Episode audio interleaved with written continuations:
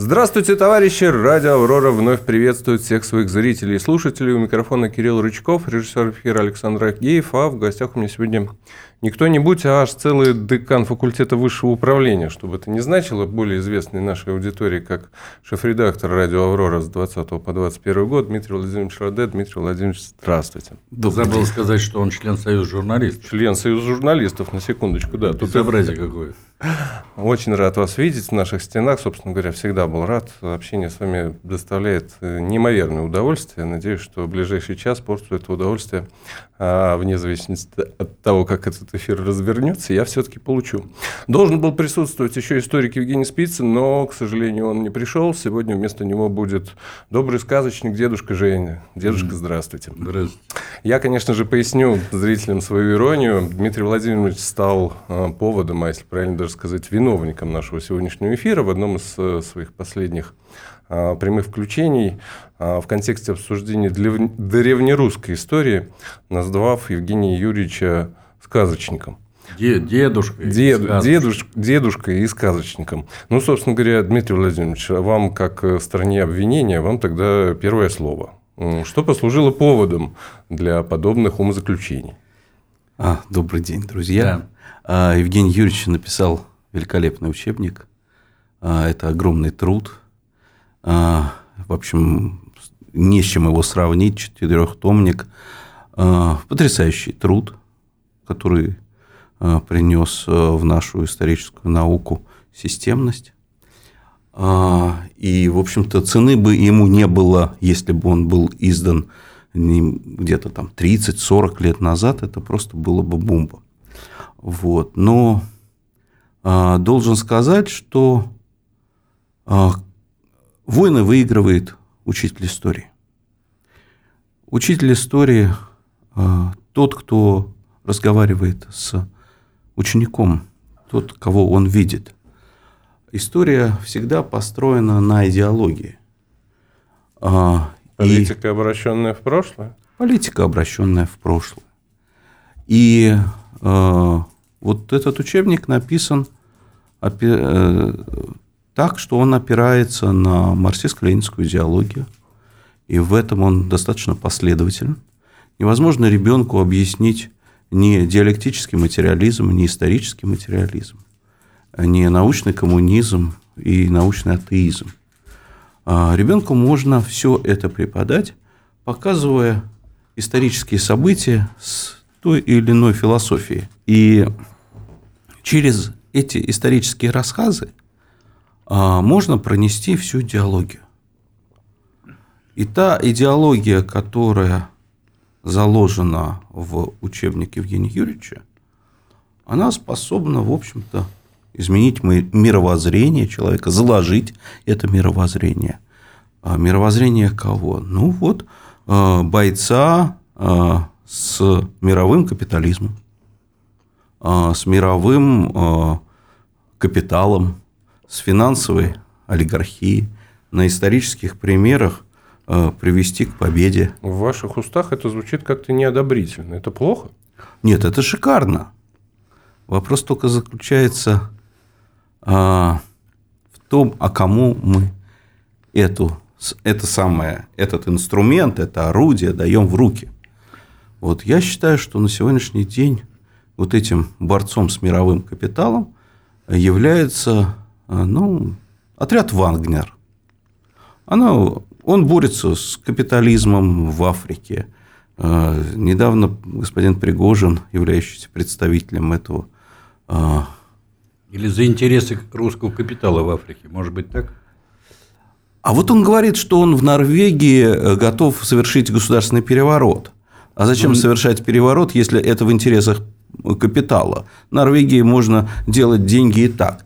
А, поэтому я думаю, что все-таки, если мы вооружим Вагнер как э, вот этой идеологии, невозможно как бы взрослым людям начать читать всю мировоззренческую идеологию, то есть диалектический материализм, исторический материализм, научный коммунизм, научный атеизм. А вот дать им цикл истории, да пожалуйста – и это будет совершенно другая вещь, э, по сравнению с тем, что есть сейчас. То есть они говорят, нам просто заплатили, ничего личного, а, превыше всего контракт, но на этом не выйдешь.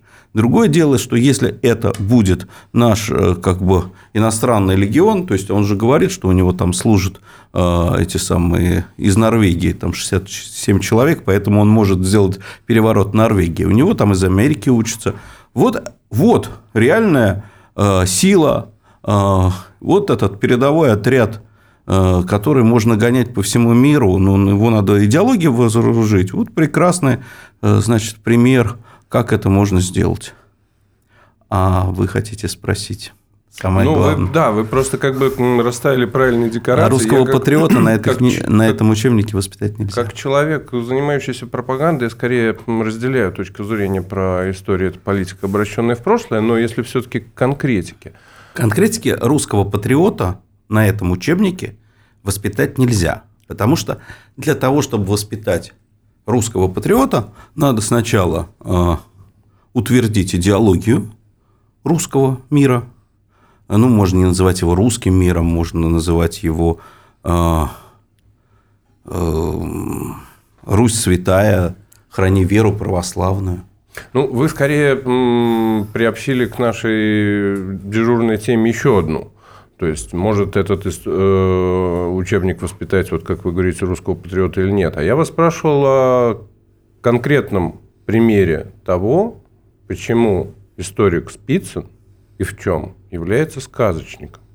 Ну, это... Его что именно это возмутило, не дедушка, ну, а я же специально троллил Евгения Юрьевича, которого я нежно люблю, потому что он прореагировал. Так я ему позвонил и сказал, Евгений Юрьевич, давай запишем эфир. Он сказал, да ну тебя, ну, у меня дел по горло, понимаешь, отстань от меня. А, то есть, это был такой этот... Э, Тонкий политический ход. Многоходовочка. Конечно, конечно. Ну, нам же надо поговорить на эту тему. Ну, то есть, от э, содержательной стороны э, Нет, она имеет содержательную сторону.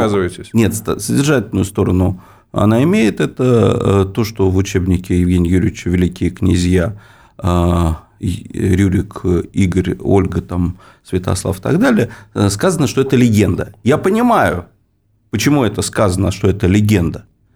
Но это как бы подрывает ту самую основу русскую, которая лежит от Рюрика – то есть, если мы возьмем там... А что, без веры в то, что мы пошли от Рюрика стать русским патриотом, невозможно, с вашей точки зрения? А, а, а на этом было все построено. Если вы возьмете биографию Пушкина, он выводит себя и по маме, и по папе от Рюриковичей. Они все выводят себя от Рюриковичей. Но любим-то мы его за стихи, а не за то, откуда он себя а выводит. сам-то он себя кем считает? Ну и что, многие об этом даже и не подозревали, на самом деле. Я прошу прощения, можно вопрос? Чтобы просто это походило на дискуссию. Вот вы говорите, что на моем учебнике нельзя воспитать русского патриота. Скажите, а на учебнике Шестакова э, довоенном э, смогли воспитать русских патриотов, которые пошли воевать в годы Великой Отечественной войны? А ведь он базировался на тех же основах и принципах, на той же методологии, философии, что и мой учебник. Вы знаете... А, а вот э, на учебнике, который например, написал Платонов Сергей Федорович, а его учебник, кстати, он был предназначен для гимназий, хороший учебник, а, издавался 10 раз, переиздавался 10 раз, но вроде как бы не очень воспитали патриотов, потому что русские солдаты русской императорской армии сидели в окопах, кормили пшей и вообще не понимали, за что они воюют, и особо воевать не хотели, братались с австрияками и с немцами, а потом свергли государя-императора, вернее, участвовали в свержении государя-императора, я имею в виду высший генералитет. А потом и сыграли, ну, так сказать, ну, мы сейчас с вами крупную, уйдем роль в, в историю. А, а я же не а историк, мы... а я политик, понимаете? А я, а я историк, политик. Понимаете? А вы историк, а я политик. А я не лезу в политику. А вот, политики вот... дают задания историкам. Нет, нет, никто нам заданий не дает. Нет, Я тут вас классический спор. Мы просто в этой студии достаточно часто обсуждаем вот эту концепцию, является, должна ли история являться политикой, обращенной в прошлое. И я же говорю, что если рассматривать с точки зрения а, некой пропаганды и глобального воспитания, то, возможно, да. Я скорее придерживаюсь этой точки зрения, но, опять же, в некоторых аспектах. Евгений Юрьевич э, подает зрителю, читателю академический взгляд Не, я не, не считаю, что существует академический взгляд. Вот Нет, вам это... события 3-4 октября 1993 года. Мы все видели, мы все присутствовали, мы все были, но оценки того, что происходило, могут быть диаметрально противоположные. То есть, ну. если мы сегодня воспитываем одного человека, то мы дадим одни оценки, неважно, что произошло одно и то же. Но учебник мы напишем с одной а, совершенно четкой оценкой. А если у нас другая идеология, то это будет другая оценка. Ну, это естественно, да. Да, поэтому первичная идеология. Нет, нет. Э, вы знаете, я с вами не соглашусь. Все-таки вот Кирилл правильно задал вопрос. Вы сказали, что я дедушка, значит, сказочник, который, на ваш взгляд, отрицает э, древнерусскую историю, говорит о том, что это легенда, и на моей книге нельзя воспитать патриота. Вот это же ваши слова, я же ничего не выдумываю. Дело в том, что историческая наука не занимается оценками. У нее совершенно другая задача. Это политики или общественные деятели используют историю как инструмент воздействия на массы и раздают оценки. Либо свои сугубо антинаучные, либо они берут на вооружение какую-то научную оценку какой-то конкретной исторической школы. Вот здесь надо быть все-таки, э, ну, как бы конкретным и, я не люблю это слово, но все-таки толерантным. Потому что когда вы сказали, что я отрицаю или легендирую древнерусскую историю, а, и потом вы даже мне там зачитали кусочек из моего нетленного труда, вы не поняли моего посыла. Потому что когда я, например, писал о том же Рюрике, которого вы почему-то считаете прародителем нашего государства, я, например, таковым его не считаю, и не считаю, что на фигуре Рюрика можно воспитать подлинного Э, русского патриота. Так вот, я брал конкретно э, и оценивал э, историографию варяжской легенды. Потому что, давайте вот танцевать как бы от печки. В повести временных лет в разных ее редакциях, а было несколько редакций, ну, наиболее известная это 13, 16, 18 года, 1100, естественно.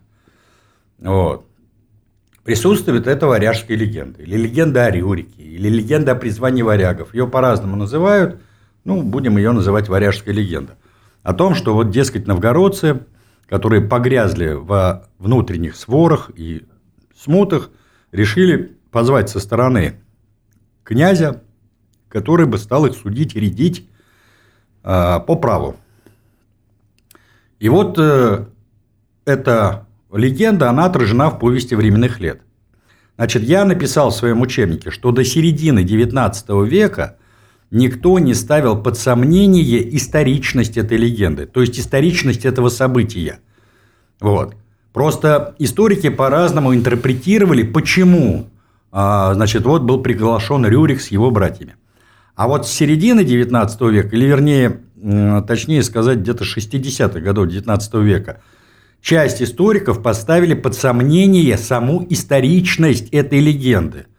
То есть они поставили под сомнение, во-первых, факт этого события, призвание Рюрика на престол, и второе, они стали между собой спорить, а кто, собственно говоря, такой Рюрик? Историческое это лицо, не историческое. Кто он по происхождению? То ли он датчанин, то ли он швед, то ли он славянин. И так далее, и так далее.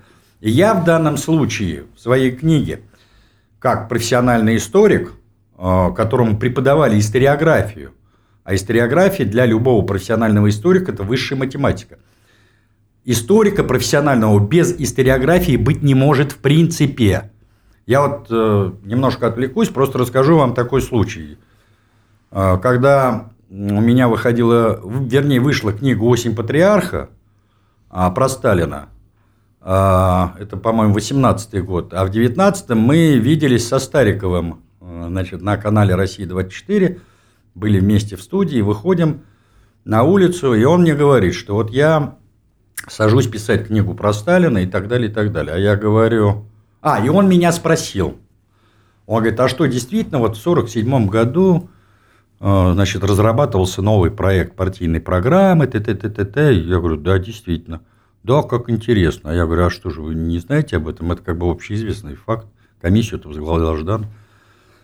Вот. Я говорю, а как же вы будете писать книгу про Сталина, если вы просто, ну, условно говоря, элементарные факты не знаете?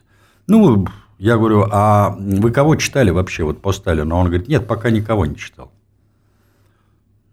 Я так удивился. А я говорю, а как на архивных... А он же не в Москве, он же в Питере, а у нас основные документы здесь, в Москве.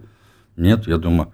Я тогда удивился, как человек берется писать книгу про Сталина, не прочитав то, что было написано до него.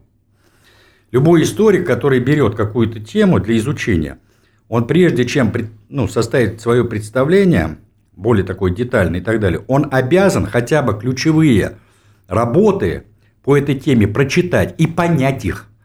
Не просто почитать, а понять. Потому что, ну я вот условно говоря, вот сейчас мы стояли, курили, и Кирилл меня спрашивает, там вот Кузьмин, Кобрин, это мои учителя. А вот чем они типа как вот научные школы у того и другого? Кузьмин стал, условно говоря, основателем своей научной школы, и она пошла. А э, Кобрин в данном случае, он стал продолжателем той научной школы, которая шла еще там с Веселовского, Зимина и так далее. Вот научная школа, она же, условно говоря, состоит из живых людей, которые, э, помимо э, чистой науки, еще исповедуют конкретные оценочные суждения по той теме, которой они профессионально занимаются. Вот Владимир Борисович, он принадлежал к этой самой школе, ну, так условно ее назовем либеральной, которая относилась с осуждением к Ивану Грозному и к его политике опричнены. Понимаете? Поэтому, прежде чем писать об опричнине, я должен прочитать работы Веселовского, Зимина, Кобрина, Скрынникова, Флори, ну и так далее, и так далее. И понять вообще, в чем принципиальная разница между этими людьми, между этими научными направлениями, вокруг чего они спорили, ну и так далее, и так далее. Тогда я буду иметь целостное представление о том, о предмете, условно говоря, моего написания или моего изучения – и что я могу принципиально нового внести в изучение этой темы. В противном случае, зачем я сажусь э, заниматься этой темой, если я значит, не собираюсь, а собираюсь переписывать то, что было дописано до меня. Понимаете? Вот о чем идет речь. Поэтому я в данном случае выступил лишь как интерпретатор основных точек зрения на эту проблему, которая существует в исторической науке. И последнее, чтобы меня поняли, почему я писал учебник именно так. Дело в том, что я начинал свою работу в школе в 90-м году, когда, понятно, разброд и шатание. Просто полнейшее, особенно в 90-е годы. И вот я реально столкнулся с такой ситуацией. Моя ученица, которую я готовил э, в университет, у нас на ИСТФАКе сдавала экзамен. И получила четверку по истории. Вышла заплаканная, я ее спрашиваю, Вика, а что случилось? Вот мне достался вопрос о феодальной раздробленности. Ой, прошу прощения, я оговорился, я уже сейчас. Не моя ученица, а у меня ученица сдавала это. Вышла какая-то девушка заплаканная. Значит, рассчитывала получить пятерку. Значит, а получила четверку. Я ее начал спрашивать, а что ты, почему тебе снизили оценку и так далее.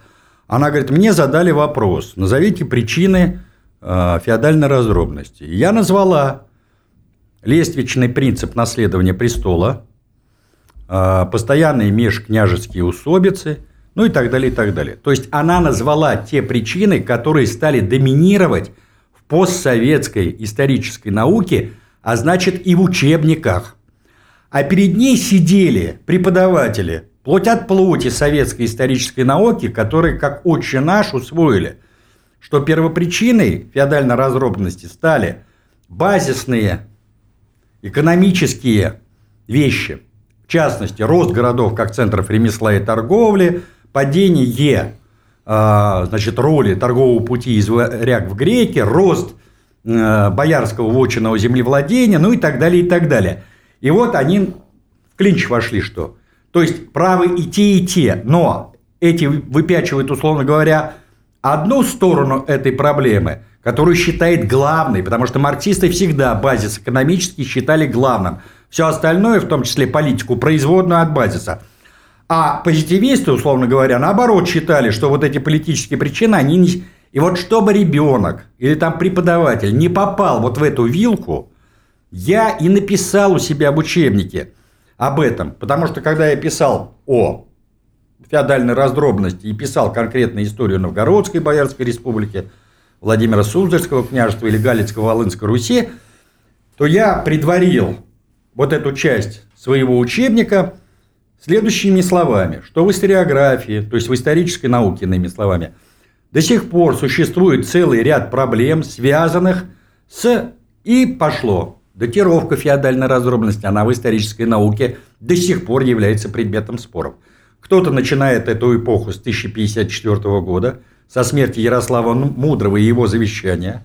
Кто-то начинает это с Любического съезда 1097 года, где было принято решение, что каждый князь держит отчину свою, а э, киевский престол э, наследуется строго по старшинству. А, значит, а кто-то считает, что э, смерть Мстислава Великого в 1132 году это вот есть значит, конечная точка этого процесса.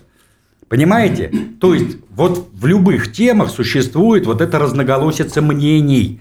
Люди, которые высказывают эти мнения, они высказывают и свои аргументы. Я не в состоянии в школьном учебнике перечислить все аргументы спорящих сторон. Я просто показываю многомерность исторического процесса и его оценок. И я в данном случае не высказываю свою оценку, потому что это учебник. Если бы это была моя личная монография, видите, она как называется, моно, то я вступил бы в кем, с кем-то в спор, а, значит, отстаивая свою точку зрения и приводя свои аргументы. А это учебник, поэтому я там и не якаю. Вы-то меня обвинили в том, что я вот привожу значит, э, мнение там какого-то историка из Могилева, почему из Могилева, вот, там то-то, то, а моей точки зрения... Могилянская там... академия. Нет, а тут это никакого отношения Могилев, Киево-Могилянская. Могилянский, знаете, почему ее называли? Потому что первым ректором академии был Петр Могила. Вот поэтому а, Могилев... Дмитрий Владимирович, а разрешите вот небольшое уточнение. А правильно я понимаю, что вы не отрицаете того факта, что ни одна из версий э, происхождения, условно говоря, Рюрика не является подтвержденной? Дело в том, что для нас, политиков, важно воспитать будущего воина – и не, не, для не, того, я чтобы... Вот... Э, я сейчас отвечу. И для того, чтобы э, воспитать его, нужно совершенно четко сказать, кто такие мы, а это основа на, на истории, и куда мы идем, и кто наш враг. Поэтому здесь не может быть э, разночтений. Вот в этой идеологии э, не может быть три, там, дважды два, три где-то, пять где-то, ну где-то между.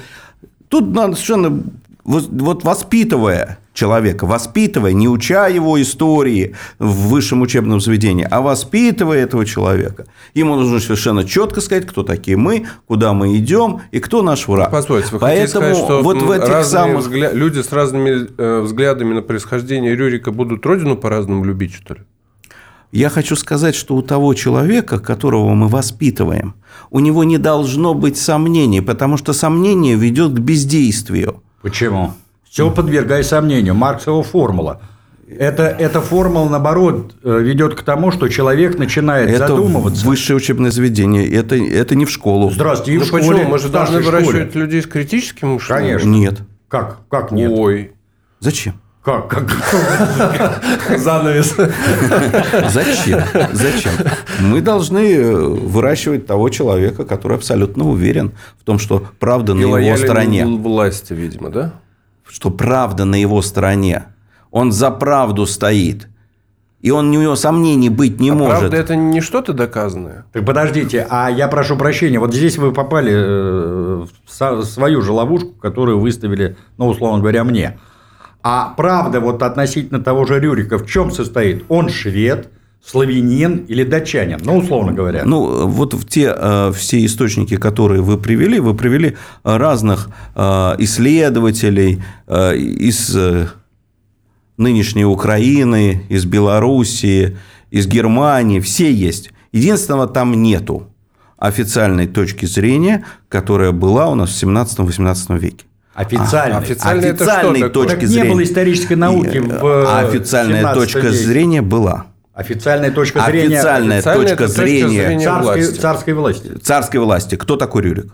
А почему я должен прислу... Вот сейчас, условно говоря, у нас президент Путин э, высказывает какие-то оценки тех или иных исторических персонажей и исторических событий. Это официальная точка Весьма зрения? Весьма спорные, надо признать, оценки. Или это его? Но я некоторые оценки его слышу. Ну, если А, просто проводить параллельно. да, они Вы нужно- получается, хотите, что- чтобы я начал вы критиковать же верхов- нет, вы же верховного главнокомандующего, Нет, когда у Вы меня идет просто война? сказали, как нам правильно относиться к его словам. Вот что Нет, мы вот хотим. вы, вы привели нескольких ученых, но при этом ту официальную версию 17-18 века не привели. Почему я не привел? Здравствуйте. Не Как привели. Это, как там это я нету, не привел? Нету ее там. А какая? Хорошо, а какая была официальная версия в 17 веке относительно Рюрика? Рюрик, э, он внук Гостомысла, э, сын финского короля. Потом он становится, э, когда он приходит на Русь, он становится великим э, князем Руси, а потом, когда умирает его отец, он становится еще и королем Ну Финляндии. вот я вот прям тут тогда вынужден еще раз задать свой вопрос. Как там э, в «Красной жаре» капитан Данка э, Арнольд Шварценеггер говорил, какие ваши доказательства? Учебник. Какой Какой учебник? учебник? Доказательства. Есть доказательства 18 этой- века. Какой Конечно. учебник? Кто автор? Автор Да. Екатерина II. Екатерина II, автор учебника по Известный истории. историк Я Екатерина вообще в II. первый раз это слышу. Ну. Нет, но вы сказали про 17 век. А в 17 веке у нас разве был учебник по истории? Ну, она же она опиралась на что-то. когда- Нет, нет, слушайте, в 17 веке вообще историю как науку не преподавали.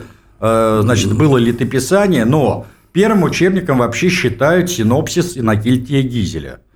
Вот. Это как раз вот один из представителей той самой Киево-Могилянской академии. Ну, А, да, и вот по этому учебнику, кстати, учились все школяры и студенты как раз в 18 веке, в том числе и Михаил Васильевич Ломоносов.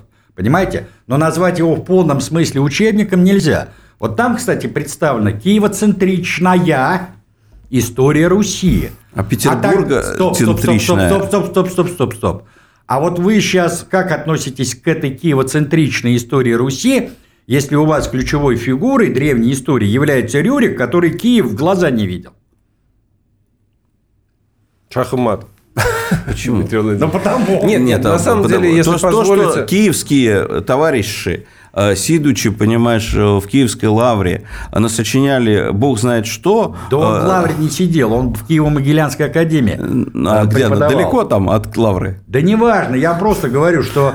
Вот, а, а, значит, а, ну он же посылает э, в Киев э, двух своих дружинников и своего... э, да это вопрос вообще спорный. этого самого Аскольда и Дира. Аскольд является сыном от первого брака А его это- А этому супруги. обстоятельству есть доказательства? Я говорю, официальная точка зрения. Официальная Учебник, точка подписанный Екатериной II. Но дело в том, что историческая наука, как физическая, если бы мы сейчас черпали бы сведения из химии и физики 18 века, мы никогда А я не не говорю- атомную бомбу, никогда А бы я не покорили говорю, что- космическое пространство. Это А же наука. История, как и другие, наука, она развивается за 250 лет.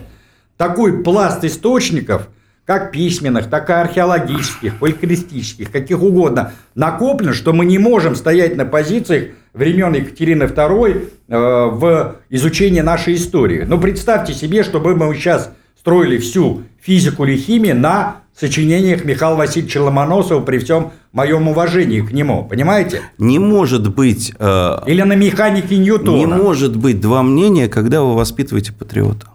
Да почему? Меня-то воспитали.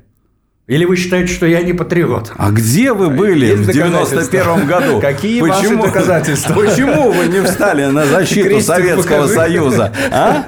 Почему вот все на Что вы делали в ночь где вы были с 19 на 9 до 20 11? августа? 30 декабря? Где вы были с 9 до 11? Слушайте, ну получается, что объективно Дмитрий Владимирович, собственно говоря, с этого начал. начал. Нет никакого, получается, конфликта между вами в исторической плоскости. Но Потому дело в том, как он что- не отрицает, что доказательств нет. Он выступает как политик. Вот, в общем-то, открыто говорит, а зачем что он тогда лигнул меня? кри- критически, Ну как, мы повидаться хотел. А. Вот, поэтому давайте вот мы тогда не будем пикироваться в части того, правда это или неправда, раз уж Дмитрий Владимирович согласился с тем, что действительно доказательств нет. А перейдем к вопросу о том, что насколько действительно имеет смысл не выращивать людей с критическим мышлением. Обоснуйте, пожалуйста, эту позицию. Ну, с критическим мышлением позвольте э, выращивать, э, пожалуйста, э, вот в ВУЗ он пойдет, вы будете... и- Поздно, в ВУЗе уже поздно. Да. А я не Вузе хочу- а уже зачем? поздно. Если вы в школе не заложили критическое мышление, А зачем у него должно быть критическое мышление относительно себя и своей родины? Вот вырастили до хренища, вон они сбежали все с критическим Слушайте, я, мышлением. объ- я объясню. Вот на, на своем живом примере. Я вот э, Евгению Юрьевичу много раз объяснял. Вот древнерусскую историю терпеть не могу. Мне все эти истории про князей, славян... Тю-тю-тю-тю-тю, а то тебя сейчас обвинят как раз Не-не-не-не, в ну, слушайте, антипатриотизма. Нет, я, я просто говорю о том, что не мне, Так мне ее не любовь к этой части истории, она мне скучна. Она мне, ну как сказать... Потому что ее не знаешь, поэтому- Родину любить не мешает. Вот что он хотел сказать. Вот и вот всё. основной посыл его То есть в этом. я не сказал, что я ее не знаю. Как бы на условно Но говоря, она ему не интересна. ба- базовом вот уровне. терпеть не могу. Это, конечно, э, под статью можно подверстать. Да, если ну что. просто поймите правильно, у меня как бы уж под полтысячи эфиров со Спицыным, и как бы я имею представление о Нет, ну ты древнерусской не истории. свисти, у нас около 200. Почему? Если 52 недели в году, 3 года, 150. Ну да, Ну, я говорю. около 200. Ладно, перегнул. Вот. Но сам факт. То есть, представление-то имею, ну, как бы вот мне неинтересно. Потому что ее не знаешь. А потому что там и правды, как выясняется, толком-то нет. Есть А различные есть. версии. Правда есть. Официальная, да? Так это естественно. Дайте я вас перебью сейчас буквально минуточку. Вы поймите, вот эти споры внутри науки, они как раз и являются двигателем на исторической науки вперед. Потому что в споре рождается не истина, это заблуждение. В споре рождается проблема.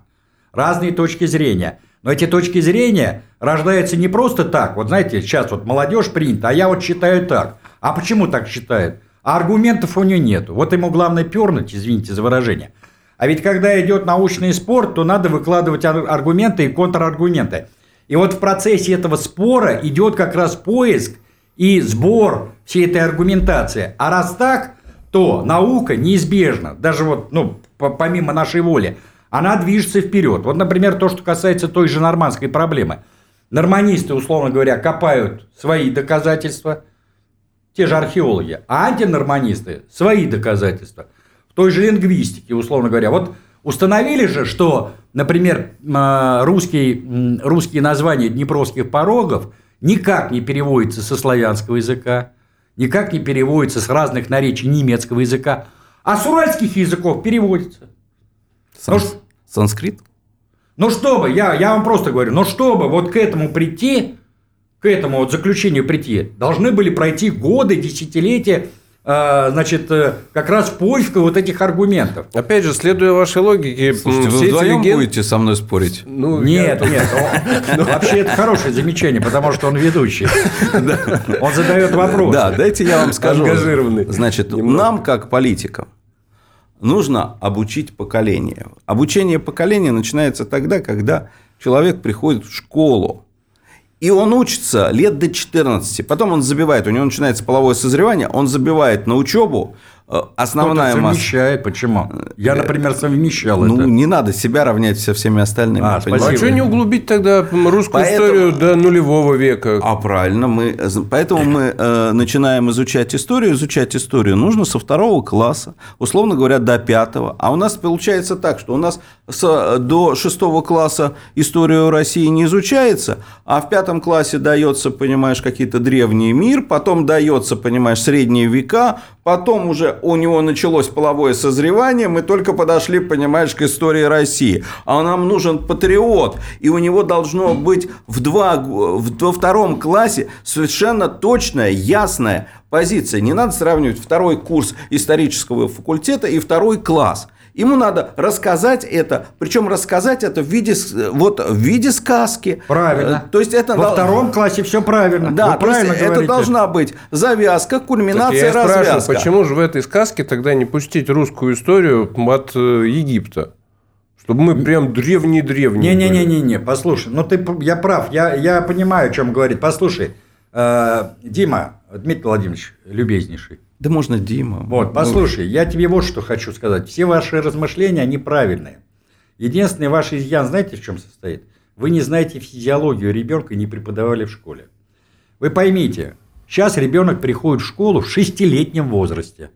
В шестилетнем. А он в состоянии сидеть спокойно за партой в течение 15, максимум 20 минут. И ему тогда можно какие-то истины сюда вдалбливать. Потом это делать бесполезно. Что у нас сейчас происходит? Какова главная задача начальной школы? Вот сейчас у нас не понимают этой главной задачи.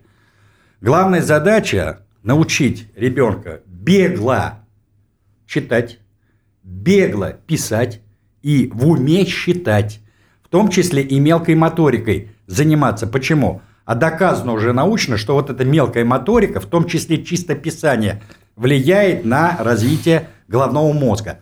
А что у нас происходит по факту?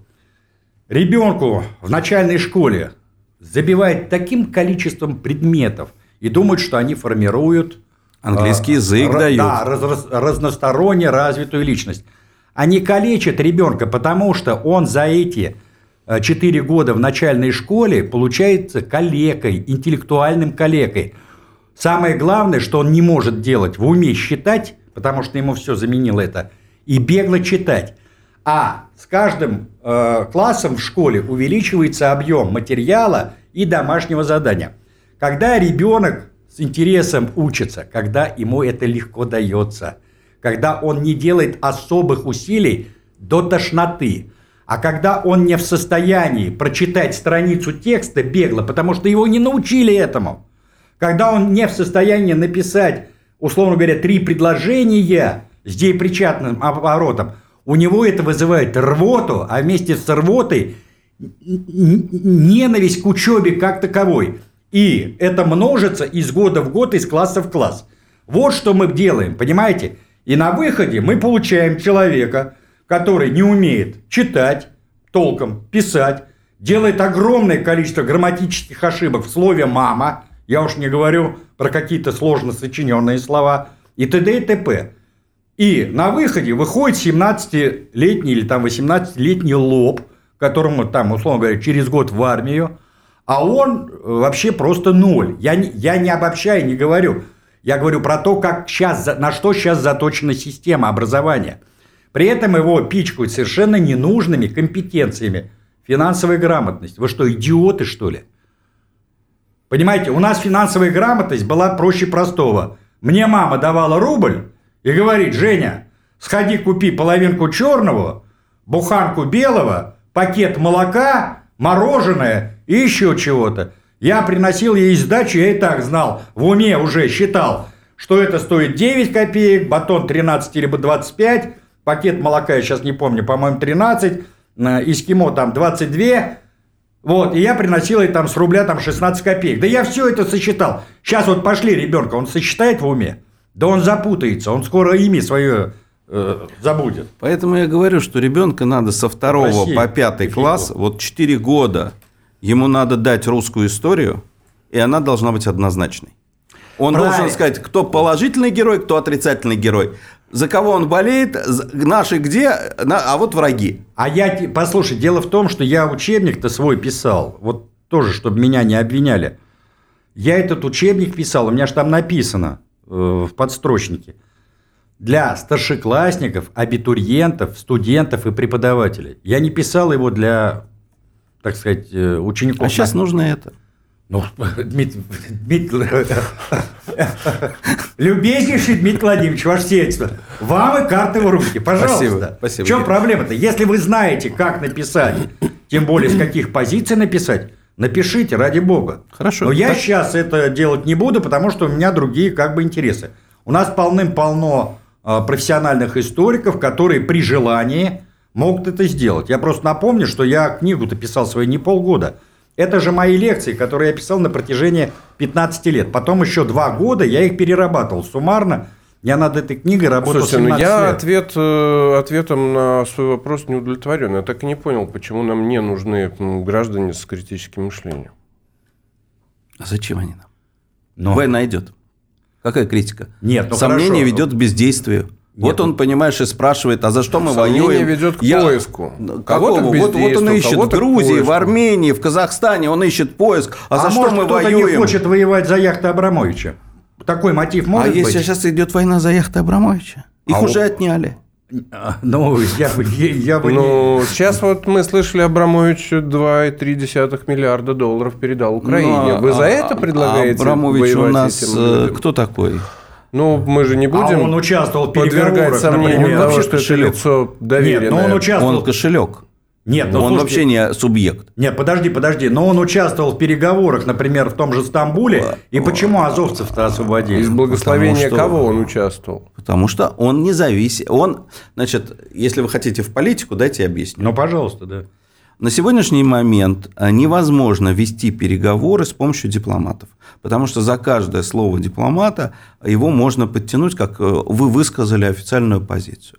Значит, поэтому сейчас привлекаются люди, которые являются или экспертами, или бизнесменами, или журналистами для ведения переговоров. Я сам участвую в этих переговорах.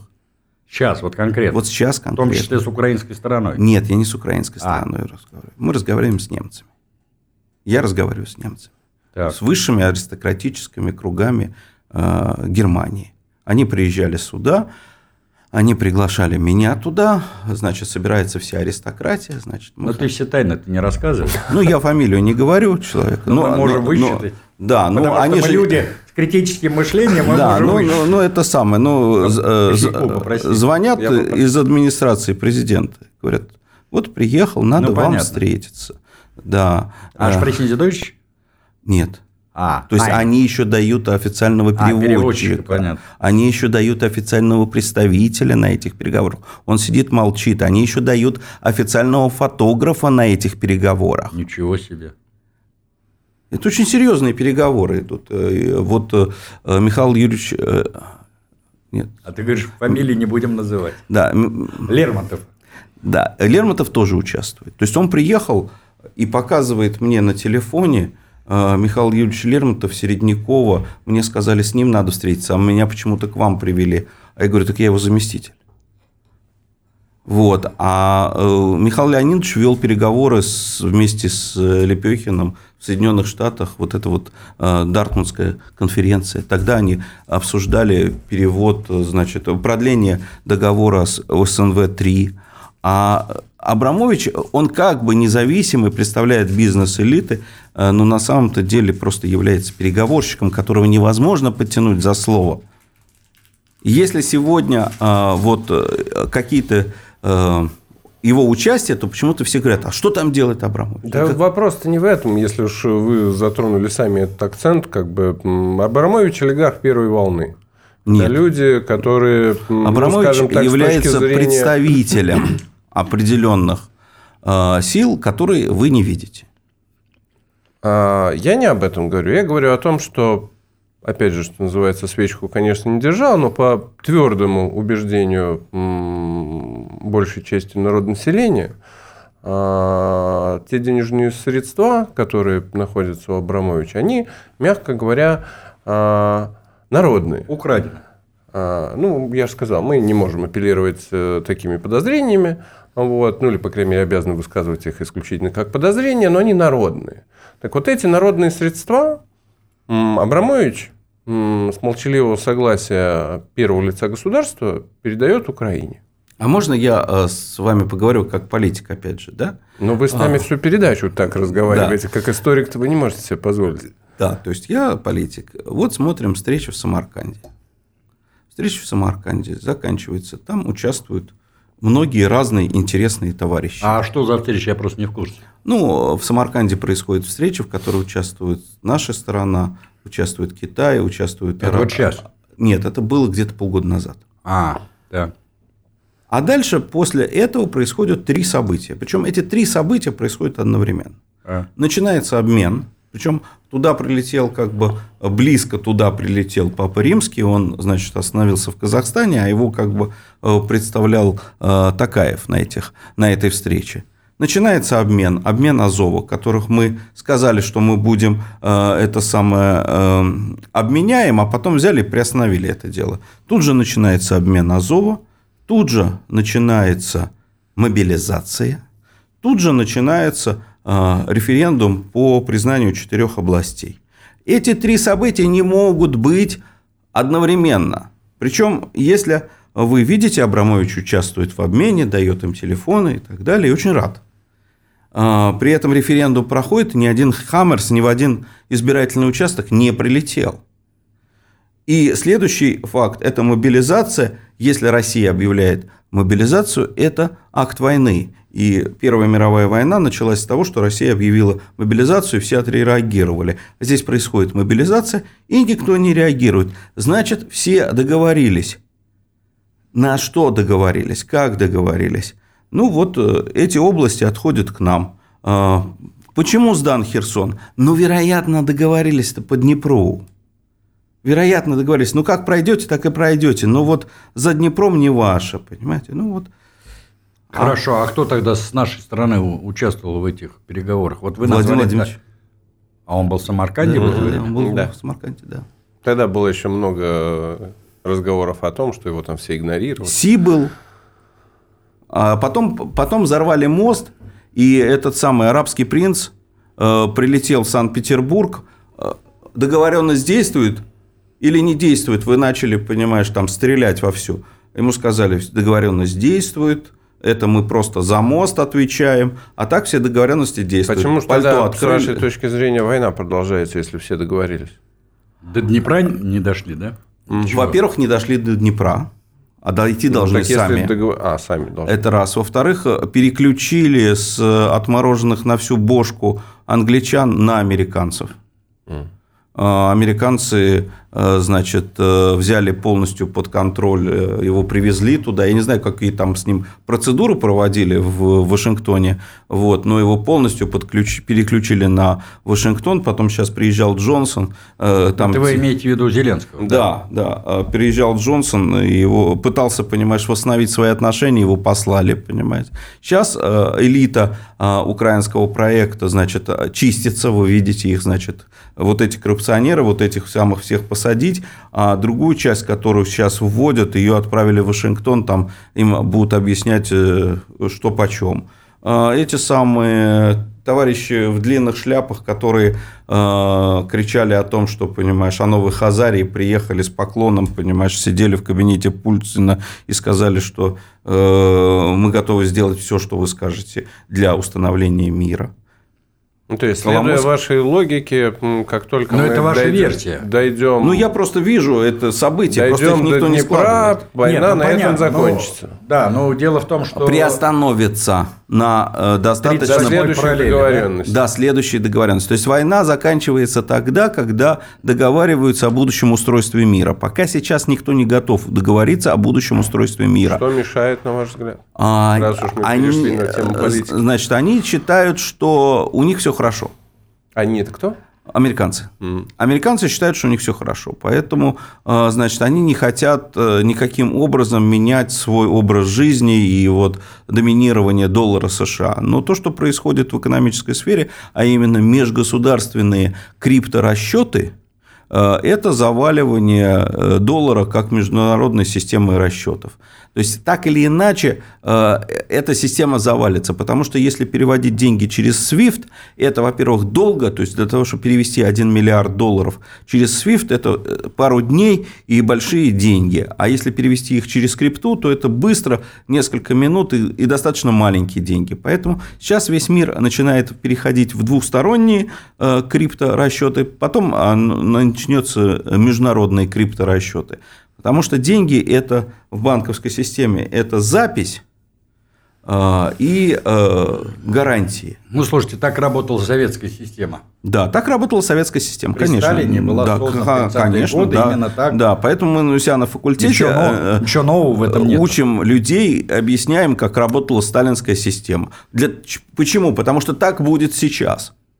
Вот если вы понимаете эти законы, как это было раньше, то вы поймете, Но как это том, будет работать эта сейчас. система подразумевает, что воровать неоткуда будет. Неоткуда То воровать. есть будет удар по Да, да. самой высокой коррупции. Да, то есть все, которые говорят о том, что когда же начнут это сажать, я говорю, никогда не начнут сажать. Сейчас будет переход на новый цифровой рубль, понимаешь, вот э, вся апробация, значит, э, законопроект. Не, ну вне- можно брать ведь внесли. борзыми щ- щенками.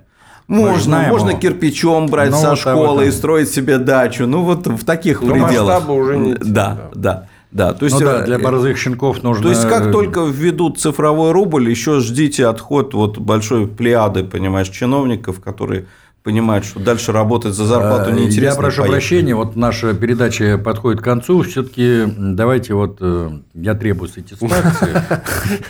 Вы разве не получили? Я же сказал, прекрасный учебник. Надо брать на вооружение Вагнера. Надо долбить метрополию. понимаете, дело в том, что вы это меня там обвинили еще в том, что я пишу как бы с классовых позиций. Вы поймите. Ну, вы же вижу, вижу, коммунист. Да, вижу ли я изъяны, например, своего учебника и своего подхода. Ну, слушайте, я не этот, не дурачок, чтобы не понимать, что это лишь мое представление а, и моя интерпретация тех фактов, какие были, какие были. Понимаете? Но я рассматриваю эти события через призму марксистско-ленинской философии, марксистско-ленинского диамата, иствата, как хотите это понимаете. Почему? А дело в том, что все-таки марксистско-ленинская философия в широком смысле, она не занималась описательством, как это делали позитивисты буржуазные. Вот для них важно было описать факт, событие произошедшее.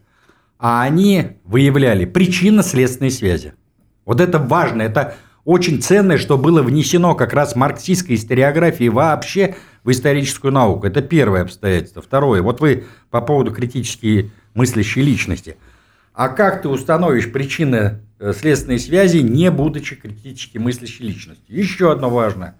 Дело в том, что именно марксистская методология позволяет изучать законы общественного развития. То, о чем как раз вы говорили сейчас. Я вот вас спрашиваю, а почему вы делаете такие выводы? А потому что вы анализируете то, что происходит. Так вы, условно говоря, какой-то латентный марксист получается. Ну, я что- же сдавал исторический вот материализм, а- а- диалектический материализм. Вот об этом и я речь, сдавал. понимаете? А когда вы говорите, что я типа вот э, исповедую там э, классовую борьбу как локомотив истории, я понимаю, что действительно классовая борьба была локомотивом истории, в этом смысле Маркс там и другие классики правы, но я не зацикливаюсь только на этой оценке. И потом это все-таки, знаете, как э, фигура речи, условно говоря, красиво, красивая фраза, которая, видите, вошла. Да Э, вопрос не в этом. В принципе, странно от человека, обладающим, обладающего прекрасным критическим мышлением, слышать тезис, что люди с критическим мышлением нам не нужны. И что Спицын сказочник. Ну, это ладно. Нет, что значит? Вот, вот, пожалуйста. Это ладно. Типа, тебя обгадили, ты обтекай, это ладно. Спасибо. Мерси за комплимент. В сравнении с тем э, масштабным недоразумением э, в части того, что Дмитрий Владимирович считает, что нам не нужны граждане с критическим мышлением, то, что он назвал одного из историков сказочником, пусть даже выдающегося историка, меркнет. Поэтому говорю, что меня... Вот где логика тогда? Давай мы Вот эту вы, логику- Вы обладатель... Ну, вот вы... Давай эту логику, подожди, давай эту Именно логику это оставим критическое для мышление. следующей беседы, а то нам в Давайте. следующий раз поговорить нечем Да, ну, будет. Да. давайте сделаем это циклом передач. С нами был историк Евгений Спицын и декан факультета высшего управления, член Союза журналистов и просто замечательный человек Дмитрий Раде. Дмитрий Владимирович, спасибо, что пришли. Спасибо вам. У микрофона был Кирилл Рычков. Не сдаемся, держимся вместе. Классовая борьба все-таки продолжается. Спасибо. da cidade.